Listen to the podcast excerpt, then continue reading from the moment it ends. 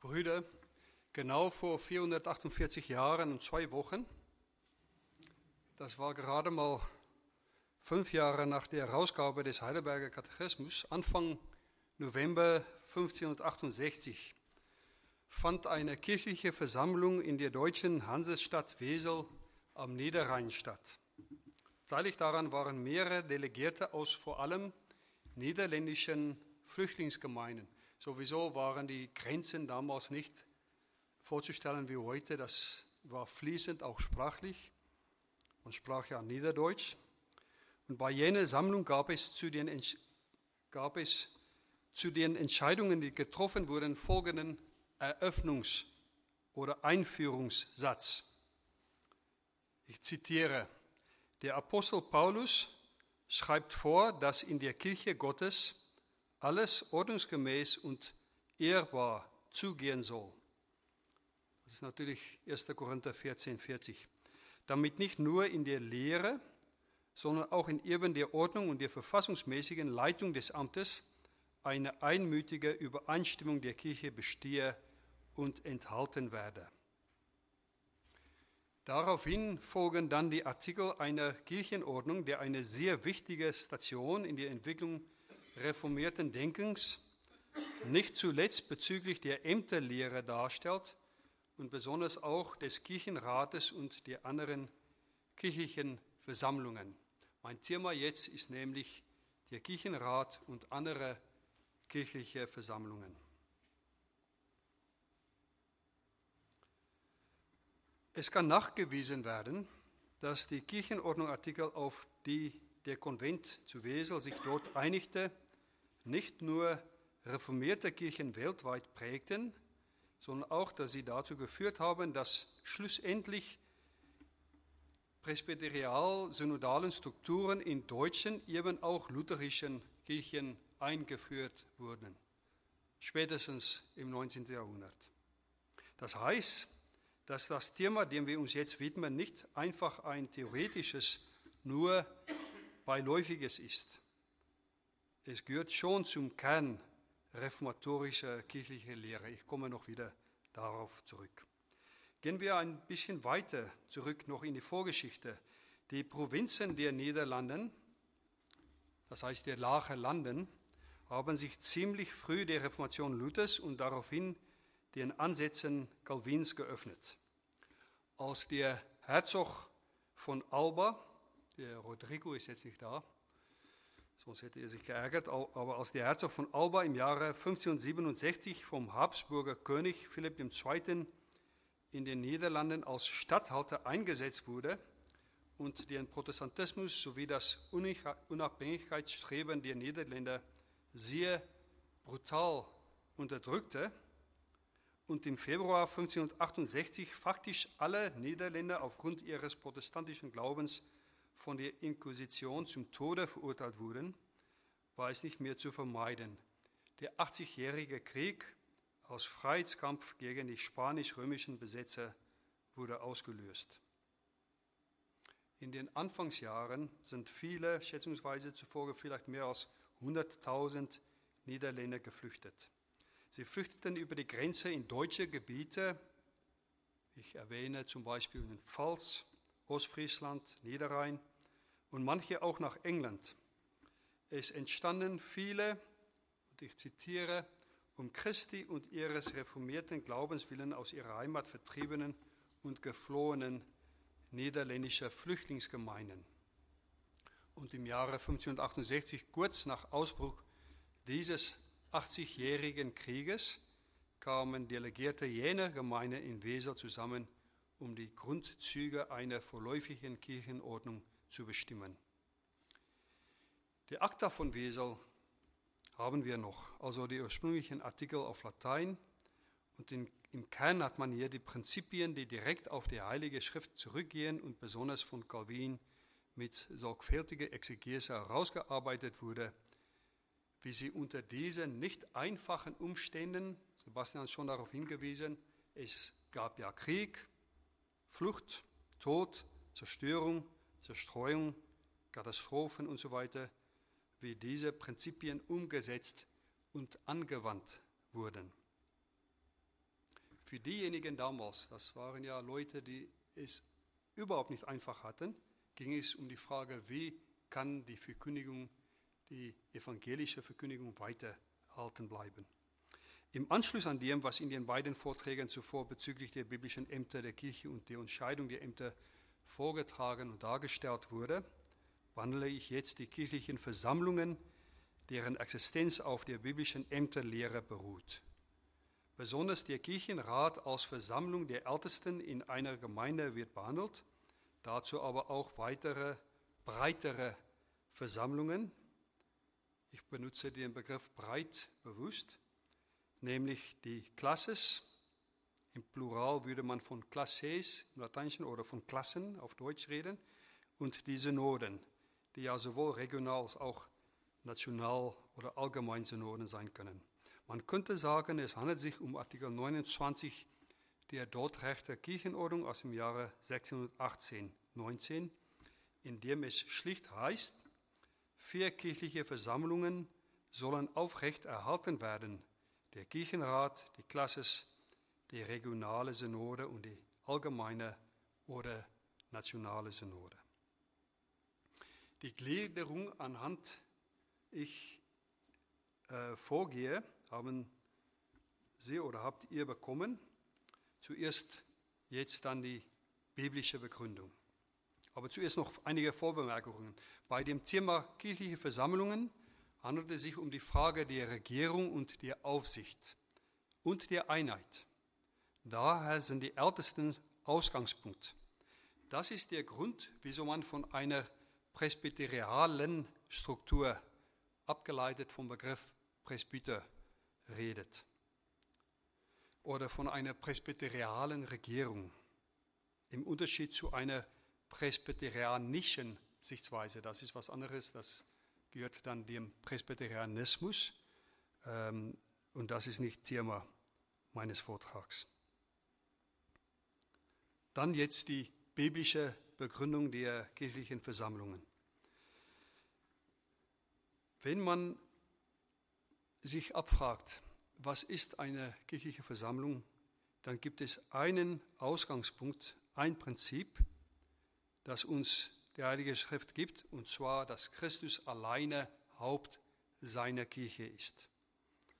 Da kann ich mehrere Stellen angeben, Kolosse 1,18, Epheser 1,22 und da haben wir auch in den Bekenntnissen ganz viele äh, Bezüge. Dass die Apostel in jeder Gemeinde Älteste bestimmt haben, wissen wir schon aus der Apostelgeschichte. Das wurde auch in den Vorträgen zuvor erwähnt. Zum Beispiel Apostelgeschichte 14, 23. Dementsprechend ließ Paulus in Apostelgeschichte 20 auf dem Weg nach Jerusalem die Ältesten der Kirche in Ephesus nach Milet kommen. Man könnte sagen, wenn man das jetzt dynamisch übersetzt, er hat darum gebeten, dass der Kirchenrat der Gemeinde des Ephesus oder von Ephesus zu Milet kommt, um ihn zu treffen. Bei seiner Abschiedsrede, bei seiner Abschiedspredigt zu ihnen, an dem Tag, als er sie am Strand zu Milet traf, begründete Paulus sehr deutlich die Aufgabe nicht nur der einzelnen Ältesten, sondern auch der Ältesten als Rat von Aufsehen, also als Presbyterium, als Kirchenrat zusammen. Erstens sprach er sie als eine Gruppe an, also nicht an erster Stelle als Einzelne. Apostelgeschichte 20, 28. So habt nun Acht auf euch selbst und auf die ganze Herde, in welche der Heilige Geist euch zu Aufsehen gesetzt hat, um die Gemeinde Gottes zu hüten, die er durch sein eigenes Blut erworben hat. Denn das weiß ich, dass nach meinem Abschied räuberische Wölfe zu euch hineinkommen werden, die die Herde nicht schonen. Und aus eurer eigenen Mitte werden Männer aufstehen, die verkehrte Dinge reden, um die Jünger abzuziehen in ihre Gefolgschaft. Darum wacht und denkt daran, dass ich drei Jahre lang Tag und Nacht nicht aufgehört habe, jeden Einzelnen unter Tränen zu ermahnen. Liebe Brüder, aus diesen Versen wie zum Beispiel auch aus Apostelgeschichte 14, 23, geht deutlich hervor, dass die Ältesten nicht individuell, sondern gemeinsam, also im Kirchenrat, berufen sind, die Aufsicht auszuüben. Das schließt die einzelnen Aufgaben nicht aus, aber das ergänzt auch die einzelnen Aufgaben. Dazu möchte ich auch auf folgende Stellen hinweisen, wo die Rede ist von den Ältesten als Gruppe, als Rat. Apostelgeschichte 11.30, Apostelgeschichte 15.22. Wir haben uns gerade mit Apostelgeschichte 20 beschäftigt. Dann auch Apostelgeschichte 21.18, Philippa 1.1 oder Jakobus 5.14. Wichtig ist, dass diese Verantwortung der Ältesten als Gruppe in, in einem Gremium, in einem Rat liegt, auch nicht bei anderen Versammlungen, sei es eine Klasse oder eine Synode oder was auch immer, sondern letztendlich liegt diese ähm, Aufgabe der Aufsicht bei dem Kirchenrat vor Ort, bei der Gemeinde, wo dieser Kirchenrat eingesetzt ist. Bei der theologischen Frage nach dem Kirchenrat geht es um die Berufung von Ältesten für Aufgaben, die sie alleine bewältigen. Darum geht es auch. Zum Beispiel Hausbesuche. Also Hausbesuche werden bestimmt in einer großen Gemeinde nicht vom ganzen Kirchenrat gemacht. Oder Seelsorge, die man ja meistens unter vier Augen macht. Aber auch und dann bezüglich des Kirchenrates geht es um ihre Aufgaben, denen sie gemeinsam nachgehen. Ein Aufseher wie Jakobus, von ihm ist in Apostelgeschichte dann 15 an die Rede, ist als Sprecher, also als Leiter der Ältesten in Jerusalem aufgetreten. Halten wir aber fest, immer wieder wird uns vorgeworfen, dass es keine klaren Verfügungen kirchenordentlicher Natur in der Heiligen Schrift gibt. Dabei geht man dann mit der Heiligen Schrift auch um, als ob sie auf einer zeitlosen Linie steht, ohne die offenbarungshistorische oder man kann auch sagen die heilshistorische Entwicklung zu beachten. Ich war froh, dass Sebastian auf die Himmelfahrt hingewiesen hat und wie wichtig die unterschiedlichen Heilsfakten in der Heilsgeschichte sind. Die Reformatoren, wie zum Beispiel Calvin, waren sich in dieser Hinsicht schon viel besser bewusst, dass wir, wenn wir Gottes Regelungen für seine Ordnung in seiner Kirche bestimmen wollen, nicht beim Anfang der Missionsgeschichte im Buch der Apostelgeschichte einsetzen sollen, sondern beim Ergebnis, wie Paulus sie in seinen Pastoralbriefen zum Beispiel erläutert. Die Rede ist also besonders vom ersten und zweiten Timotheus und vom Titusbrief. Auf die einzelnen Stellen, die schon in den Vorträgen früher heute ausführlich zur Sprache kamen, gehe ich jetzt nicht ein. Es reicht schließlich für dieses Thema zu bemerken, dass in 1 Timotheus 4,14 die Rede von einer Ältestenschaft ist, also von einem Kirchenrat. 1. Timotheus 4,14 vernachlässige nicht die Gnadengabe in dir, die dir verliehen wurde durch Weissagung und Handauflegung der Ältestenschaft. Und aus Titus 1,5 geht hervor, dass diese Ältesten an einem Ort gebunden seien. Ich habe dich zu dem Zweck in Kreta zurückgelassen, damit du das, was noch mangelt, in Ordnung bringst und in jeder Stadt Älteste einsetzt, so wie ich dir die Anweisung gegeben habe. Soweit die biblische Begründung. Dann kommen wir zu Punkt 3 der Gliederung, Bekenntnis, Grundlage und Bezug. In einem umfangreichen Werk in seinen Erläuterungen zu theologischen Grundzügen reformierter Bekenntnisse sagt Paul Jakobs, die Frage nach den Kirchenordnungen gehört für die reformierten Bekenntnisschriften eindeutig zum Bekenntnis der Kirche. Ich wiederhole das Zitat. Die Frage nach den Kirchenordnungen gehört für die reformierten Bekenntnisschriften eindeutig zum Bekenntnis der Kirche. Ich möchte mal aufgreifen, was im ersten Vortrag heute gesagt wurde. Die Reformation war nicht einfach eine Reformation von der Lehre, als ob man die Lehre vom Gottesdienst und von den Ämtern trennen kann. Es war im Grunde eine Reformation der Ämterlehre, also der Ämter überhaupt, denn die bei weitem die meisten Missstände damals betraf ja die Ämter Nicht nur die Personen, sondern die Ämter überhaupt und die, das Endverständnis. Und es war ja auch eine Reformation des Gottesdienstes, was ja auch mit der Ämterlehre zusammenhängt. Eine Behauptung, als ob Bekenntnisse wichtig seien, Kirchenordnung dagegen menschgemacht oder nur Formalien, zeugt nicht nur von einem sehr großen Mangel an Kenntnisse der Bibel sowie der Reformationsgeschichte, sondern hat auch einen nicht richtigen, theologisch nicht begründeten Ausgangspunkt, als ob das Wie in der Kirche vom Was getrennt werden kann. Als ob es überhaupt möglich ist, vom Inhalt zu reden und das vom Rest zu trennen. Es handelt sich also um einen falschen Gegensatz, ja um eine falsche Fragestellung, wenn man meint, die Abmachung unter Kirchen untereinander, also die Abstimmung von Kirchen miteinander, die in Kirchenordnungen zum Ausdruck gebracht werden, sei nicht biblisch oder hätten nur menschliche Gründe oder Bedeutung. In diesem Sinne kurz einige Hinweise auf Bekenntnisse im Blick auf die Amtsfrage und auch das Thema kirchliche Versammlungen. Ich weise auf das niederländische Bekenntnis Artikel 30 hin. Ich werde am Ende meines Vortrages nochmal den ganzen Artikel lesen. Mache ich das deswegen jetzt nicht. Und dann auch nochmal Artikel 31 des niederländischen Bekenntnisses, das ist ganz klar, da geht es um die Berufung der Kirchendiener. Dann wurde auch früher schon mal auf den Heidelberger hingewiesen. Ich möchte das nochmal aufgreifen, wo es im Heidelberger auch die Rede ist, wenn nicht wortwörtlich, dann schon vorausgesetzt von den kirchlichen Versammlungen.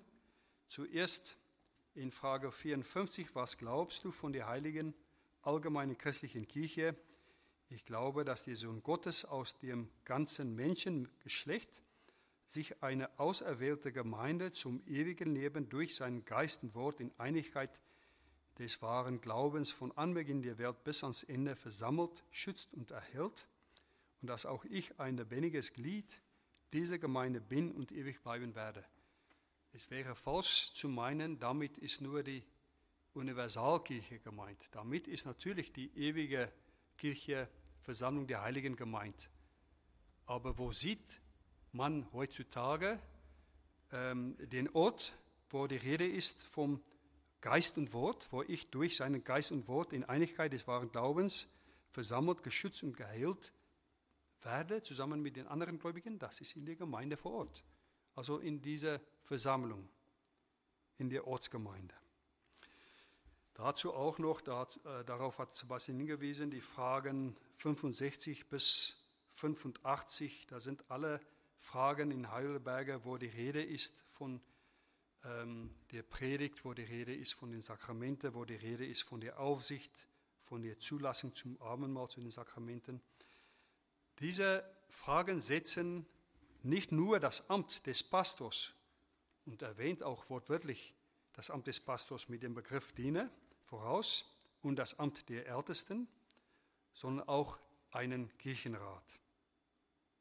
Wegen der Zeitbegrenzung gehe ich jetzt nicht auf andere Bekenntnisse ein, aber es gibt mehrere. Es gibt auch lutherische Bekenntnisse, vor allem am Anfang der Reformationszeit, wo man Ähnliches vorfindet. Dann zu Punkt 4, historische Entwicklung, einige Stationen. Ich werde das so kurz wie möglich machen. Zuerst 4.1 Genf, 1541, 61, wo die Rede von Genf ist, vor allem 1541 und 61 ist natürlich nicht nur die Kirchenordnung Genfs in seiner 41 Aus Ausgabe und in der Überarbeitung von 1561 gemeint, sondern vor allem Calvin und seine Bemühungen bezüglich der Anforderungen des Wortes Gottes an die Kirche. Dazu schreibt Opitz, dass Christus in seiner Kirche allein herrschen und sowohl deren Botschaft wie deren Gestalt und Ordnung bestimmen muss, ist das Hauptanliegen Calvins. Die Grundlage dazu bildet seine Ämter Christologie. Also hören wir den Begriff Christologie, das ist früher auch heute gefallen, es geht um Christus. Sein damit zusammenhängendes Verständnis des Wortes Gottes, das als erwählendes Wort die Dimension der Regula stets in sich begreift und sein konsequent durchgeführtes Verständnis der Kirche als Leib Christi, als Gemeinschaft derjenigen, die durch ihre Gemeinschaft mit Christus, dem Haupt, auch untereinander schon verbunden sind. Das haben wir im Heidelberger Katechismus auch zur Frage der Kirche und zur Frage der Gemeinschaft der Heiligen. Das historisch Bemerkenswerte ist, dass die Entscheidungen, die in dieser Kirchenordnung aufgenommen wurden, auf Calvins Straßburger Zeit zurückgeht. Bekanntlich ist Calvin am 13. September 1541 aus Straßburg nach Genf zurückgekehrt und direkt im Anschluss an diese Rückkehr machte er sich an die Arbeit.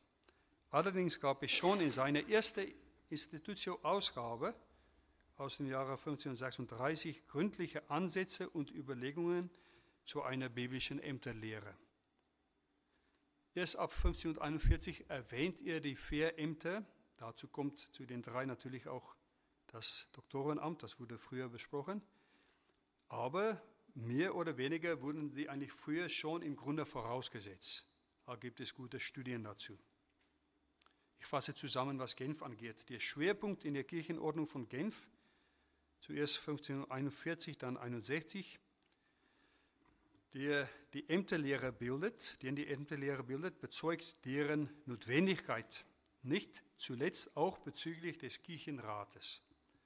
Bedenken wir allerdings, in Genf hatte man einen Stadtstaat. Daher die Überschneidungen von Stadt- und Kirchenrat, mit denen auch Calvin zu ringen hatte, Zeit seines Lebens. Er ist immer wieder für eine biblische Ämterlehre eingetreten, besonders für das biblische Ältestenamt im Sinne der Aufsicht in einem Kirchenrat auf Französisch dann Consistoire. Seine Gedanken wurden letztendlich in die Gallicaner, also in, im französischen Bekenntnis aus dem Jahre 1559 und in die französische, die sogenannte hugenotische Kirchenordnung aufgenommen und die fanden auch Anwendung bei den französischen Kirchen, wo die Rede von kirchlichen Versammlungen ist, also Synoden, zum Beispiel in La Rochelle, noch während der Lebzeit Calvins. 4.2 Wesel. Zu Wesel habe ich schon einiges gesagt, aber jetzt gehe ich kurz inhaltlich auf die Akta, auf die Protokolle Wesels ein. Schon in Kapitel 1 der Akta, Absatz 1 bis 9, werden die kirchlichen Versammlungen erläutert und sehr ausdrücklich dargelegt. Eine Bemerkung zum Inhalt dieser Erläuterung. Bei dem Kirchenrat geht es um die Aufgaben oder besser gesagt wäre, geht es um den Dienst in der Gemeinde vor Ort, also Predigt, Sakramente. Bei den anderen Versammlungen, Klasses, Regionalsynode, Regionalsynoden, Nationalsynode, geht es um diejenigen Themen, die alle Gemeinden, die allen Ortskirchen gemeinsam betreffen, zum Beispiel Ausbildung von Personen, von Pastoren. Also wo es sich um Themen handelt in der Ortsgemeinde, dann braucht man da nicht die breiteren Kirchenversammlungen. Aber es gibt gemeinsame Themen, die für alle wichtig sind, zum Beispiel die Ausbildungsfrage. So war es auch bei Wesel. Für drei Emden.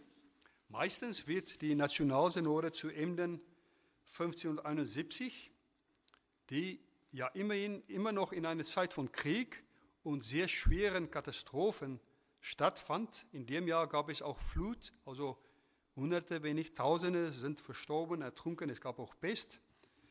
Aber Enden steht bekannt als die erste vollständige Synode im Sinne des reformierten Verständnisses. Wesel hatte einen anderen Charakter. Von Wesel wird nicht als Synode geredet, das war ein Konvent und bei weitem nicht vergleichbar vollständig im Sinne der Delegationen wie Emden. Und nun ist es sehr bemerkenswert, dass die Akten der Emder Synode, sie fand übrigens vor 445 Jahren statt, im Oktober 1571, dass sie schon im Artikel 1 mit den Ämtern, mit den Dienern des Wortes, mit den Ältesten und Diakonen anfängt. Man könnte sagen, der Vortrag von Raphael wäre eine gute Erläuterung der Artikel, die es in dieser Ämterakten gibt. Dieser Artikel ist später in der Dordrechter Kirchenordnung wieder aufgenommen und hier, übrigens auch hier in der Sargkirchenordnung, und zwar ähm, unter der Nummer 84. Ich zitiere mal den Artikel, mit dem Enden anfängt der jetzt die Nummer 84 hat. Keine Kirche soll auf irgendeine Art und Weise über andere Kirchen herrschen. Kein Kirchendiener über andere Kirchendiener, auch kein Ältester oder Diakon über andere Älteste oder Diakone. Das wurde mehrmals in den Vorträgen zuvor auch erwähnt. Nachdem einiges zur Einheit und zum Verhältnis französischer und niederländischer Kirchen und zu ihren unterschiedlichen Bekenntnissen und Katechismen festgestellt wurden, ist ziemlich schnell in ähm, diesen Akten von Emden ab Artikel 6 eine Feststellung bezüglich der Kirchen, kirchlichen Versammlungen in allen Kirchen, damit ist gemeint die Kirchen vor Ort, sollen Versammlungen oder Konsistoria hört man das. Consistoria ist der lateinische Begriff für Kirchenrat, der Diener, also der Pastoren, der Ältesten und Diakonen gehalten werden. Ich wiederhole das Zitat. Emden 1571. In allen Kirchen vor Ort sollen Versammlungen, also Versammlungen oder Konsistoria, ein Kirchenrat der Diener, der Pastoren, Ältesten und Diakonen gehalten werden. Und dann wird weitergefahren mit Bestimmungen zu Versammlungen der benachbarten Gemeinden und darüber hinaus. Und sogar die Kirchen in England werden ermahnt, Artikel 12, die Kirchen, auf Latein heißt es, es soll in England ermahnt werden, auf Französisch heißt es, die Brüder in England sollen auch vermahnt werden, ihre Kirchen in Klassen aufzuteilen. Was hat man gemacht? Man hat gesagt, in jeder Gemeinde muss ein Kirchenrat sein, bestehend aus dem Pastor oder aus den mehreren Dienern des Wortes und aus den Ältesten und den Diakonen. Und die benachbarten Gemeinden sollen sich zusammentreffen in Klassen. Und dann darüber hinaus in Regionalsynoden. Und dann kommen wir, und das ist die letzte historische Station, zu Dordrecht 1618, 19.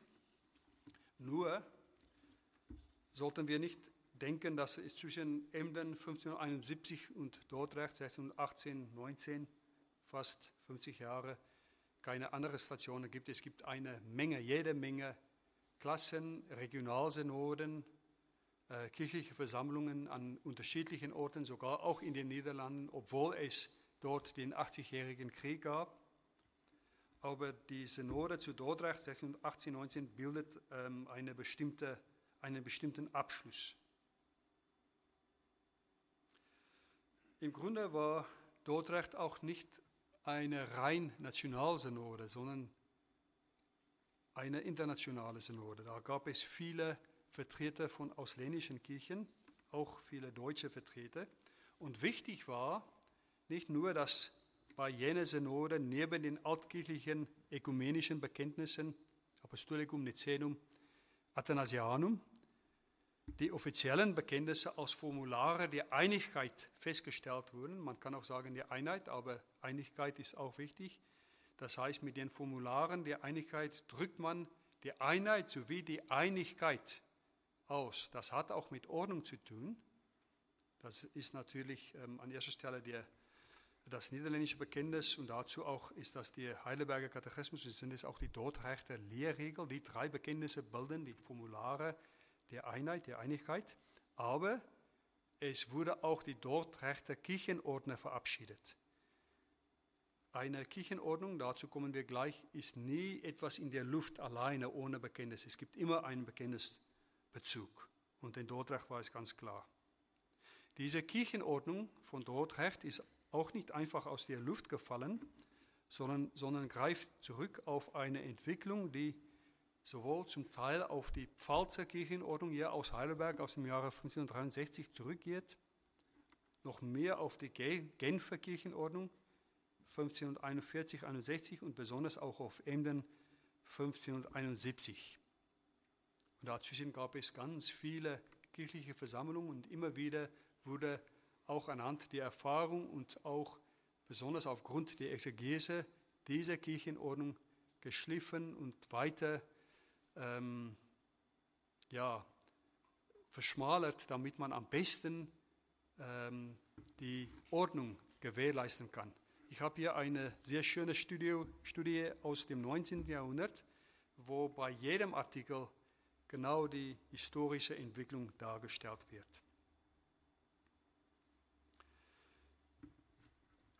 Vier, fünf Aussicht.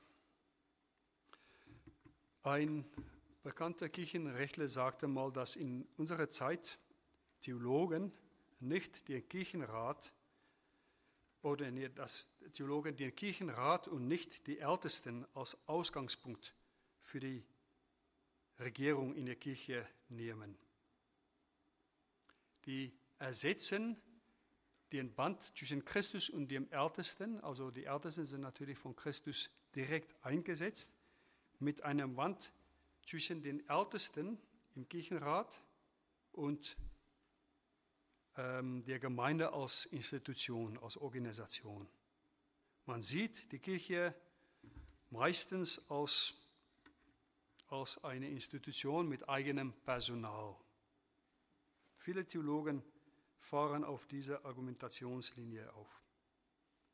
Und man vergisst einfach, dass der Heilige Geist die Ältesten zusammenrufen und dass die zusammen in einem Kirchenrat vom Heiligen Geist gebracht werden, um ihre Aufgaben auszuführen.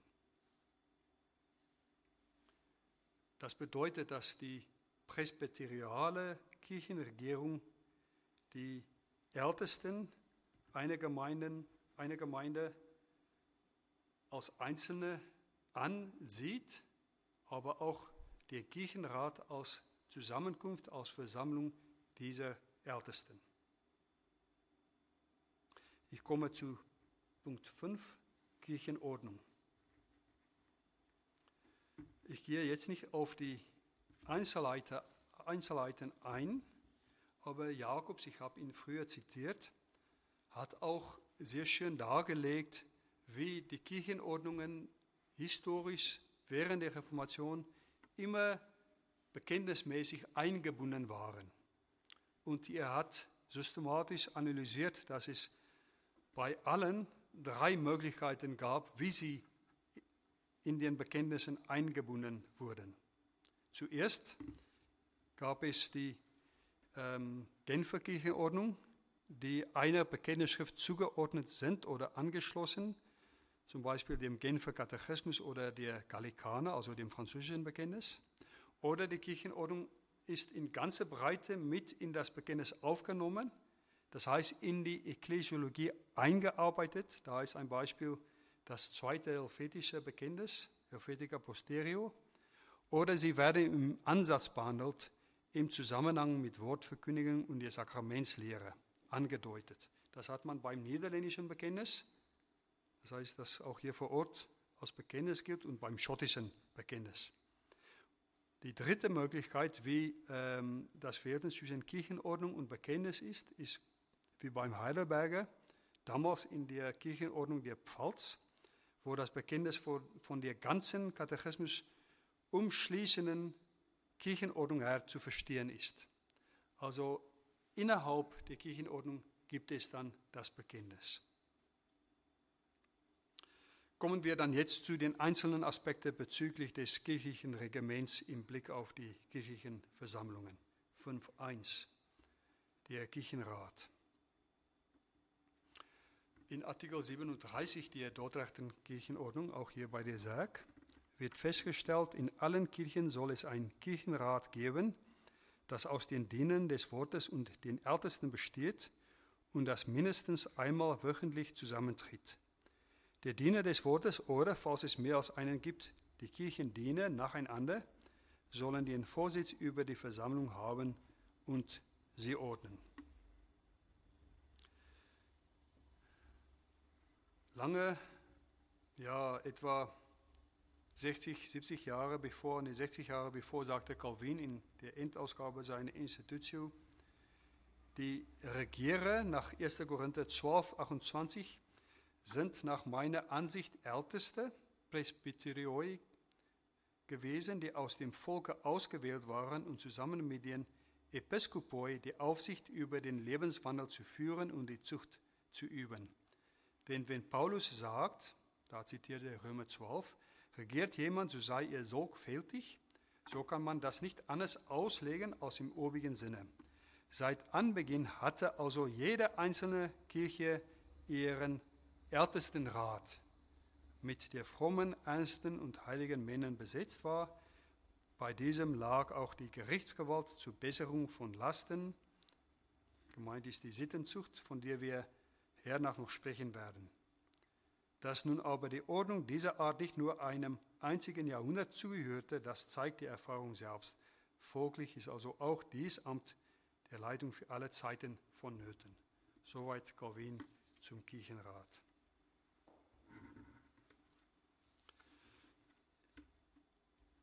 Liebe Brüder, in der Dordrechter Kirchenordnung wurde, obwohl man eigentlich von Anfang an von einem Kirchenrat implizit weiß und das auch vorausgesetzt wird und sogar wortwörtlich erwähnt wird, wird eigentlich das Prinzip in Artikel 29 erwähnt, wo es sich nicht nur um den Kirchenrat handelt, sondern auch um die anderen kirchlichen Versammlungen.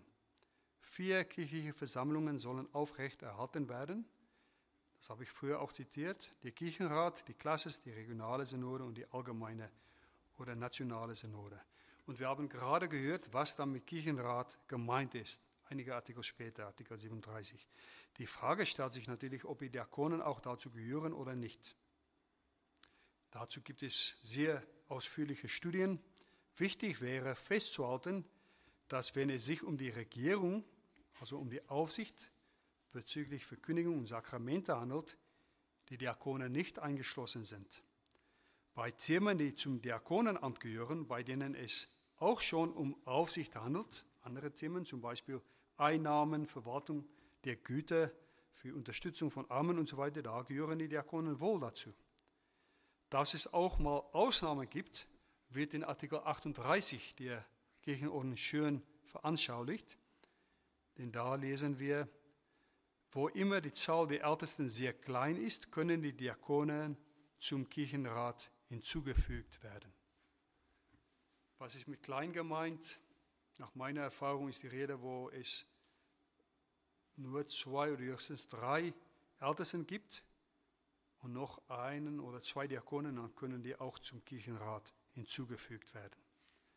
Wichtig ist, und das gehört zum Kirchenverständnis, dass bei der Behandlung der kirchlichen Versammlung das Ämterverständnis vorausgesetzt wird.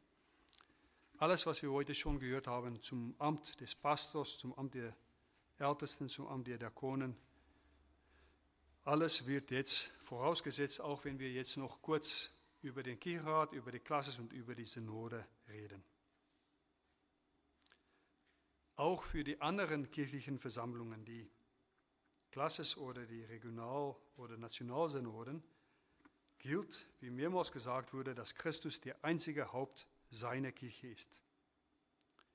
Wenn Theologen kirchliche Versammlungen behandeln, dann nehmen die ganz oft die Ekklesiologie als Ausgangspunkt der Kirche, aber reformatorisch gesehen und entsprechend den reformierten Bekenntnissen ist das Königreich Gottes der Ausgangspunkt, also Christus als König. Das heißt, das Thema der kirchlichen Versammlung ist auch ein christologisches Thema. Christus hat nur einen Leib, die Kirche, die Versammlung der wahren Gläubigen, die vor Ort sichtbar wird, insoweit die Kirche, die Gemeinde, die Merkmale der wahren Kirche zeigt. Das direkte Verhältnis zu Christus und zur universalen Kirche, Frage 54 ist ein gutes Beispiel des Heidelbergers, hat eine besondere Bedeutung für den Ausgangspunkt in der Regierung der Kirche. Redebos, hier, hier wurde auch mal früher zitiert heute, der Redebos sagte, gerade in dieser Beziehung liegt einerseits diese Abständigkeit der Gemeinde, andererseits die Notwendigkeit, sich auch mit von anderen Gemeinden führen zu leiten. Das heißt, eine Gemeinde kann nicht für sich alleine bestehen. Das gibt es nicht. Das ist nicht nur falsch, da es independentistisch ist, also die, der Gedanke, dass man für sich alleine bestehen kann, das ist auch im Grunde das Verstoß gegen das biblische Kirchenverständnis. Dass in der Kirchenregierung die Gaben, die Charismata, wie Raphael ausgeführt hat, mit denen die Gemeinde vor Ort ähm, gepflegt werden, regiert werden, auferbaut werden, dass die vorhanden sind und eingesetzt werden, das ist klar. Aber das Problem, mit dem wir zu ringen haben, ist, dass es ähm, nicht viele Aussagen bezüglich Verhältnis lokalen Gemeinde und regionalen Versammlungen gibt. Allerdings gibt es in der Schrift keinen Beleg, dass Christus ähm, als Ersatz für die Aposteln eine Hierarchie, ein Superintendentenamt oder ein Synode-Institut eingeführt hatte. Die Kirche, die Gemeinde ist Gottes Gebäude. Es wurde früher auch das Bild der Mauer ver verwendet. Und diese Gemeinde ist direkt, steht direkt unter der Autorität Christi. Das heißt, dass das Verhältnis zwischen einer Gemeinde und anderen Gemeinden auf einen gemeinsamen Glauben beruht. Man kommt zusammen in kirchlichen Versammlungen aufgrund eines gemeinsamen Glaubens und dann hat man, wie man in, in, im Kirchenrecht sagt, einen gemeinen, das heißt einen gemeinsamen Akkord. Die erste Ebene der Kirchenregierung durch die Ämter ist die Art, wie die Gemeinde vor Ort erbaut wird. Die andere Ebene, die ist keine höhere Ebene, aber die ist eine andere Ebene. Durch die Versammlungen ist die Art, wie die selbstständigen Gemeinden, selbstständigen Kirchen miteinander ein Kirchenordnungsabkommen haben, um sich gegenseitig zu helfen, damit die Verkündigung vor Ort ähm, aufrecht gehalten werden kann. Das ist ganz wichtig. Wenn von Synoden die Rede ist oder von einer Klasse, ist das keine höhere Autorität. Es ist eine andere Ebene, nicht höher, aber die Rede ist von mehr Kirchen, nicht im Sinne der Autorität, eine größere Autorität, sondern dass wir einander brauchen. Paulus hat schon mehrmals auf äh, die Tatsache hingewiesen, wie wichtig das ist, dass man miteinander verbunden ist. Ich erwähne einige Stellen, 2. Korinther 8, oder 2. Korinther 9 ab 2 oder 1. Korinther 16 oder Epheser 1 ab 10, Kolosser 1, gibt es noch andere Stellen auch.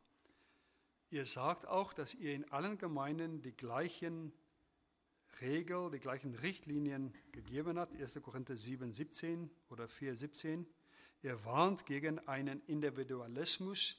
Ihr warnt auch die Gemeinde in äh, Korinth vor einem Independentismus. 1. Korinther 14, 36.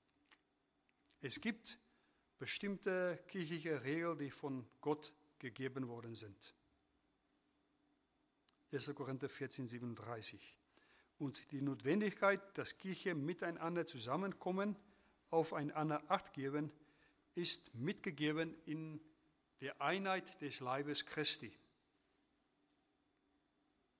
Es gibt also einen ganz deutlichen Unterschied zwischen der Kirchenregierung, der Kirchenherrschaft durch die Ämter, um die Gläubigen vor Ort wahrlich Kerk sein zu lassen unter dem einen Haupt Christus und auf der anderen Seite der Kirchenregierung zwischen Gemeinden untereinander, um diese Einheit in Christus weiter zu stärken, zu pflegen und zu schützen.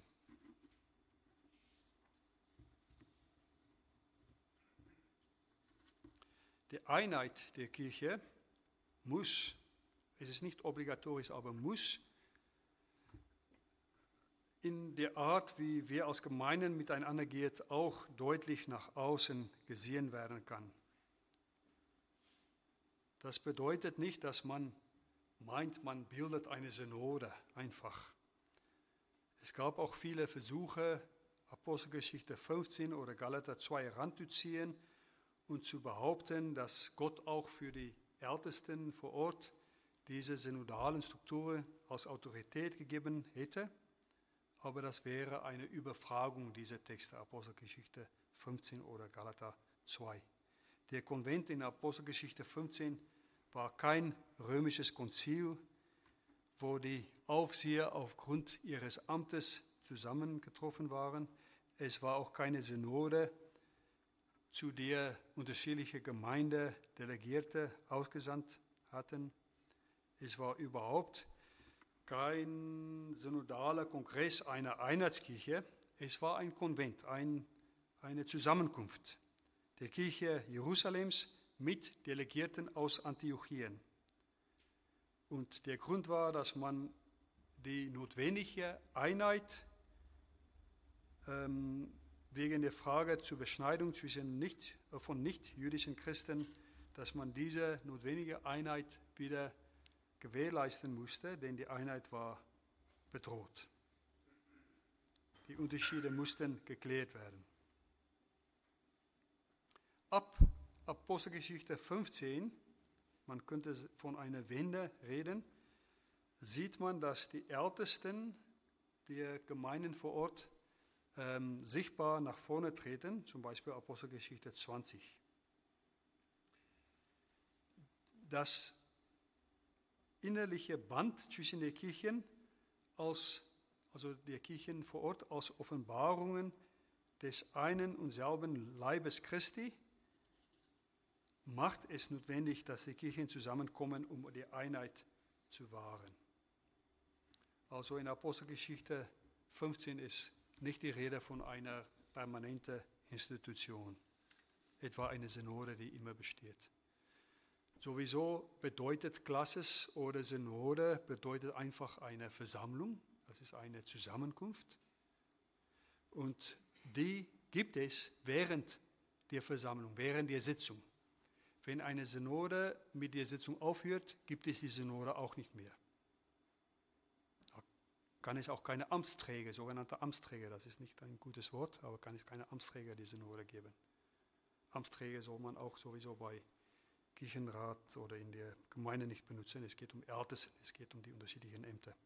Oder wenn die Klasses nicht sitzt, dann gibt es keine Klasses. Es gibt die während der Sitzung.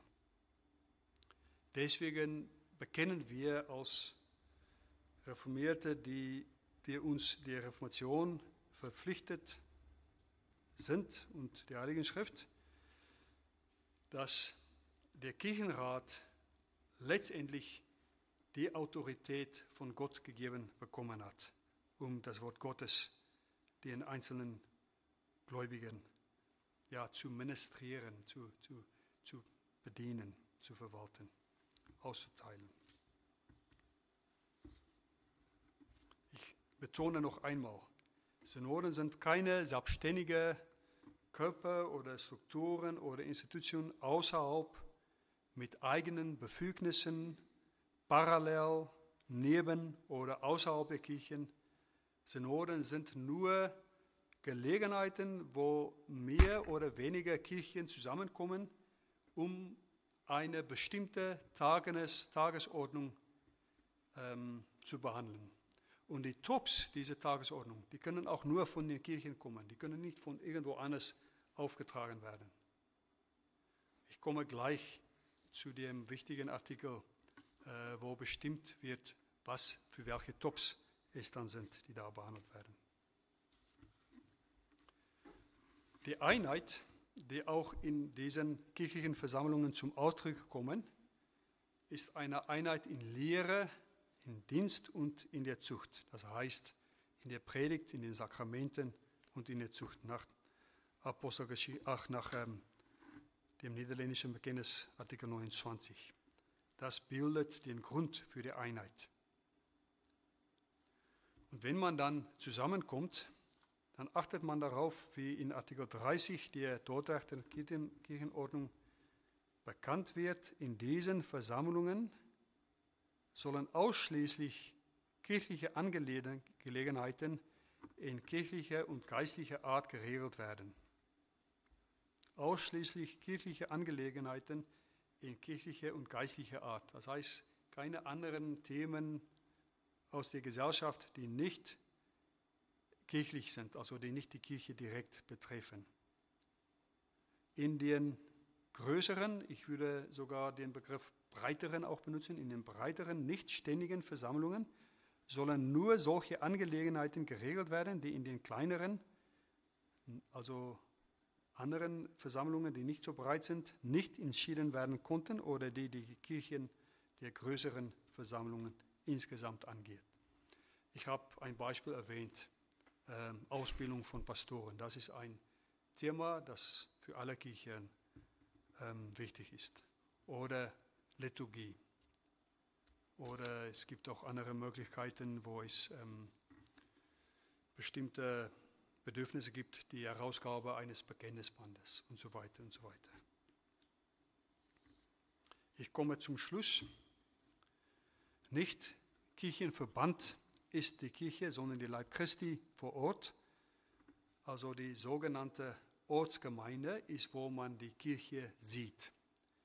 Kirchenverband, der in Sitzungen, in Versammlungen zum Ausdruck kommt, hat vor allem einen Zweck, und zwar um die Verkündigung vor Ort zu gewährleisten. Wenn man bedenkt, was im 16. Jahrhundert passiert ist während Krieg und Katastrophen und äh, Verfolgung, dann war, äh, waren die größten Nöte gewesen, wie kann man gewährleisten, dass in allen Dörfern noch weiter gepredigt werden, noch weiter Seelsorge gemacht werden. Es gab ja viele Witwen, es gab ja viele Waisen, es gab ja viel, viel, viel Trübsal. Und wie kann man das Evangelium einsetzen und gewährleisten, dass es überall eingesetzt werden? Und dann hat man gesagt, dazu treffen wir uns und dann helfen wir den Kirchen, die vor Ort nicht in der Lage sind, die vielleicht keinen Pastor haben oder keine Ältesten oder wie auch immer. Das ist eben Kirchenverband. Aber seitdem ist Kirchenverband leider zu einer eigenen Institution gekommen, geworden und das ist nicht biblisch. Das war auch nicht Zweck des Ganzen. Es geht um Nachbargemeinden, die denselben Glauben bekennen und sich gegenseitig helfen, damit die Verkündigung vor Ort gehandhabt wird. Das heißt, wenn ich das sehr plastisch ausdrücken darf, Ortskirchen sind nicht Filialen eines größeren Instituts, zum Beispiel einer sogenannten Synode. Die können das auch überhaupt nicht sein. Auf der anderen Seite bilden die Gemeinden nicht die Kirche. Sie sind Kirche und zwar konkret vor Ort sichtbar. Und sie stehen im selben Glauben in einer Einheit mit anderen Kirchen, Ortsgemeinden, wo alles, wo den gleichen Glauben bekannt wird. Bei ganz vielen Artikeln der Kirchenordnung, im Grunde bei allen, wird die Existenz eines Kirchenrates vorausgesetzt bei einer nächsten Gelegenheit, bei den Timotheus-Tagen, hoffentlich, wenn man sich mit den einzelnen Aufgaben der Ämter weiter noch beschäftigt, werden wir uns damit auch beschäftigen können.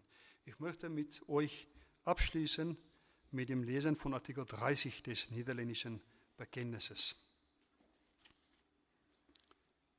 Artikel 30 des niederländischen Bekenntnisses.